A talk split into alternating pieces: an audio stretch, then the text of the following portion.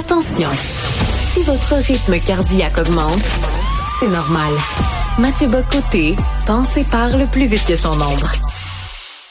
Alors, il y a un mot dont on parle de moins en moins, mais qui a laissé une trace dans nos esprits. Ce n'était pas qu'un mot, c'était presque une époque, la pandémie la pandémie, les confinements, la pandémie et ses débats, la pandémie et ses restrictions et ses mesures sanitaires, et la pandémie comme crise qui a déstabilisé nos sociétés et qui en a, qui a peut-être révélé quelque chose sur elle. Et pour en parler, je reçois, au-delà de la question de la pandémie, euh, Marie-Estelle Dupont, qui est psychologue et qui a publié il y a quelques mois Être parent en temps de crise, une réflexion sur la situation justement des familles, des parents euh, dans une société qui est frappée par des crises à répétition. Marie-Estelle Dupont, bonjour.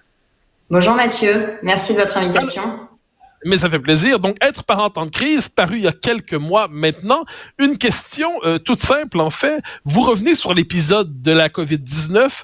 Vous revenez sur tout, les, on pourrait dire, les, les confinements, restrictions, mesures sanitaires et tout ça. Et vous nous dites, il y a, il y a, il y a quelques leçons politiques à en tirer, en quelque sorte, sociologiques sur l'état actuel de nos sociétés. Et quelles sont les premières leçons qui sont, vous sont venues à l'esprit lorsque vous avez écrit cet ouvrage?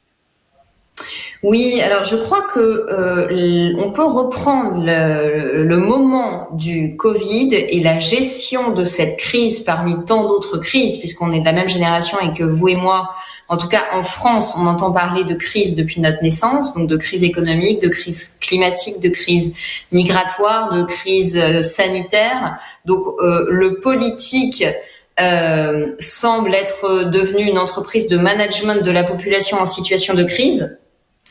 Euh, et la crise de la Covid-19 a, je trouve, porté à son paroxysme euh, cette gestion technocratique et uniformisée d'une problématique euh, et surtout cette vision algorithmique de la situation. C'est-à-dire que les chiffres ne se discutaient pas, rappelez-vous en France, les chiffres faisaient loi et évacuaient de la réalité de nos perceptions tous les autres aspects de la santé, tous les autres aspects de la vie. Or, l'OMS elle-même euh, définit bien la santé comme un état d'équilibre global. Donc j'ai trouvé, pour avoir alerté pendant trois ans sur les dégâts psychologiques majeurs sur les plus vulnérables, qui étaient les enfants et les personnes âgées, euh, que c'était important de ne pas oublier, de ne pas penser que parce que on ne porte plus le masque, parce que le Covid est terminé, euh, les séquelles et les dégâts collatéraux sont terminés.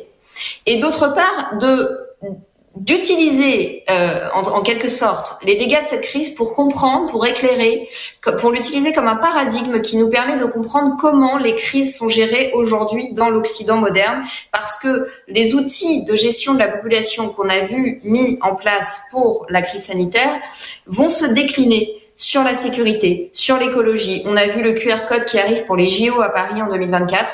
Et ça, je crois que c'est vraiment important de comprendre qu'il y a un virage anthropologique qui se fait dans nos démocraties libérales et que ça s'appelle toujours une démocratie, mais que de proche en proche, on glisse vers quelque chose de l'ordre d'une toute puissance technocratique.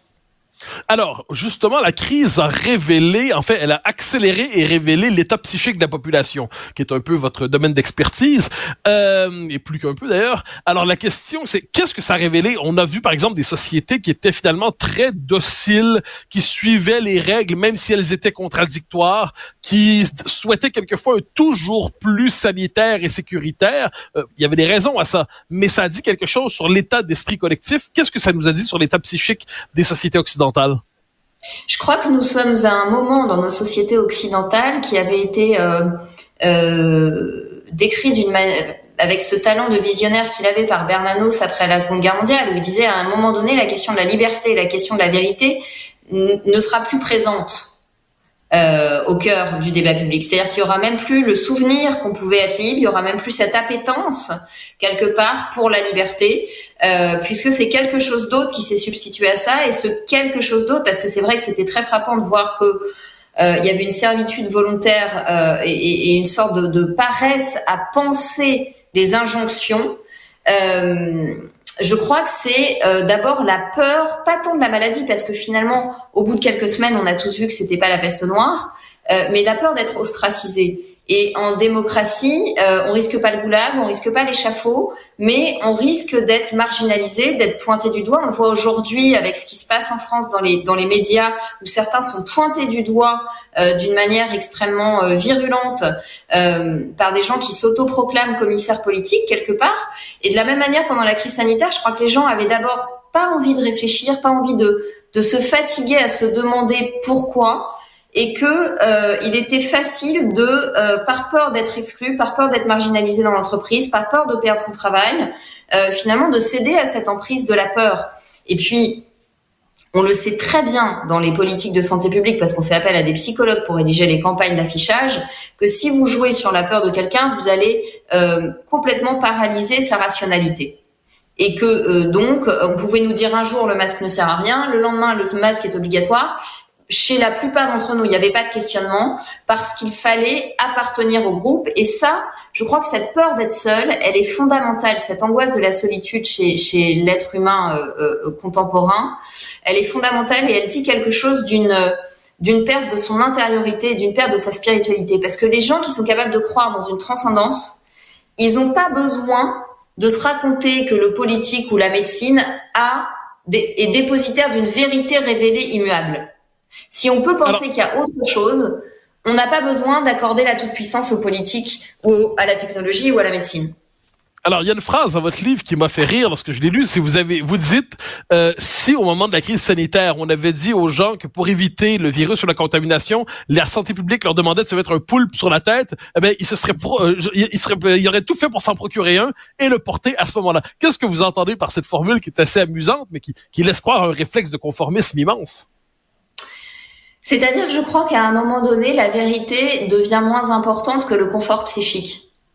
Et que euh, si ça permet de ne pas se poser de questions, de ne pas découvrir que peut-être celui qui a autorité peut se tromper, ou que peut-être celui qui a autorité euh, sur la santé a un autre objectif que strictement la santé, parce qu'on lui dit qu'il y a des décisions qui ont des dégâts collatéraux et que ça n'est pas pris en compte, euh, je crois qu'en fait, ça crée une tension, ça crée une angoisse et qu'aujourd'hui, euh, il y a une perte de repères intérieurs, il y a une perte de structure interne chez beaucoup d'entre nous, chez beaucoup d'adultes, qui font que c'est difficile pour eux d'accepter cette conflictualité psychique. C'est difficile de tenir ensemble. On me demande quelque chose à l'extérieur et comme je suis légaliste, je vais obéir, mais dans le même temps, j'ai conscience que ce n'est peut-être pas la vérité et que je dois temporiser avec mes enfants, etc. Il y a une sorte de, de d'effondrement de cette capacité de dialectique euh, qui finalement rend euh, la propagande, que ce soit publicitaire, que ce soit gouvernementale, etc., euh, extrêmement contagieuse et extrêmement facilement, qui pénètre très facilement, pardon, dans les foyers. Alors, il y a une victime collatérale dans tout ça peut-être. Euh, on se rapproche de la fin de notre entretien, mais je m'en voudrais de pas vous poser la question. C'est l'autorité parentale. On a l'impression que l'autorité parentale, qui est un concept assez fondamental dans nos sociétés, s'est vu remplacée soit par l'expertocratie euh, gouvernementale, soit par les spécialistes des services sociaux, soit par toute une série d'autorités qui disent l'autorité parentale, c'est périmé, c'est dépassé, on n'en veut plus. Elle, elle, est même un obstacle à l'autorité des experts. Est-ce que vous vous inquiétez de cela aussi? Oui, moi j'avais beaucoup alerté là-dessus. Je me rappelle d'un passage à BFM le 28 juillet 2021 avec le pass sanitaire qui arrivait pour les adolescents, où j'avais dit mais attention, on est en train de jouer à saute-mouton avec l'autorité parentale, c'est-à-dire qu'on a décidé qu'un seul parent devait donner son accord, ce qui veut dire qu'on va euh, mettre véritablement euh, le feu euh, dans les familles parce que par exemple les parents qui divorcent eh ben ça va être ça va être une source de désaccord très important l'enfant va se retrouver triangulé là-dessus et je crois que ce que vous décrivez dans votre livre Mathieu sur le totalitarisme sans le goulag on l'a bien vu à l'œuvre dans cette crise c'est-à-dire que euh, l'État euh, qui est en échec en France sur toutes les questions régaliennes, l'État s'est emparé de l'intime et l'État a euh, créé une confusion des places. C'est-à-dire que le prof devenait un infirmier, le restaurateur devenait un flic, le parent n'avait plus son mot à dire, l'enfant était traité comme un adulte, l'adulte était traité comme un enfant, et euh, quelque part c'était un ministre qui nous parlait de notre quasiment de notre hygiène bucco-dentaire. Hein. Je force le trait, mais à peine. Donc donc ça, c'est très préoccupant parce que évidemment, ça veut dire que la bureaucratie est en train de pénétrer l'intime et que la sphère privée est grignotée. Euh, et là, euh, ça rappelle quand même quelque chose de très préoccupant, à la fois du communisme et d'une société euh, néolibérale tellement mondialisée qu'elle abolit toutes les différences, toutes les frontières et toutes les nuances en 15 secondes, ne serait-ce que pour vous faire sourire, mais surtout avoir votre réponse, la santé publique de la ville d'Ottawa a dit au moment de la crise aux amants qui se rencontraient, portez un masque, s'il vous plaît, pour éviter d'avoir des, une circulation possible du virus. Quand le gouvernement se donne le droit, quand la santé publique se donne le droit de donner des consignes aux gens sur leurs rapports intimes, euh, pour vous, c'est, on est rendu à peu près où dans l'état d'asservissement de nos sociétés? Je pense qu'au-delà du grotesque et de l'effet comique, il faut euh, il, faut réaliser la perte de dignité que ça représente en fait pour l'individu et j'espère que ça va être une source de réveil des consciences pour beaucoup de personnes que si on est arrivé à ce niveau d'infantilisation, euh, le politique a lui aussi finalement perdu la face et perdu sa dignité parce que c'est pas ça une parole politique. Marie-Estelle Dupont, je rappelle le titre de votre livre Être parent en temps de crise. C'est paru il y a quelques mois à peine. C'est disponible évidemment au Québec aussi. C'est un plaisir de vous recevoir. Merci. Merci Mathieu.